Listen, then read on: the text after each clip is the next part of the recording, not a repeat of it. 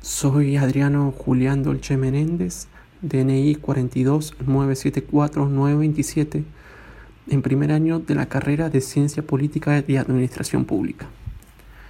Eh, bueno, una conclusión a la que podemos llegar analizando este hecho social total provocado por la pandemia del nuevo coronavirus es que se ha logrado que la figura del Estado tome fuerza y que se la ponga en el centro de la discusión en detrimento de la figura del mercado que ha quedado más relegada, así como también la figura de las organizaciones internacionales que no han sabido actuar de la mejor manera.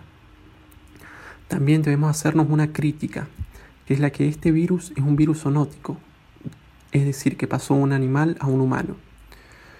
¿Cuándo sucede esto? Bueno, estas Suele suceder, por ejemplo, cuando invadimos los hábitats naturales donde hay animales silvestres que nunca antes se han vinculado con la gente.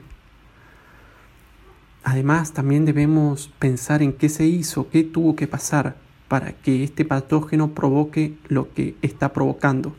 Millones de muertos, millones de contagiados y está provocando una caída estrepitosa de la economía mundial que va a ser mayor a la de la crisis de 1930.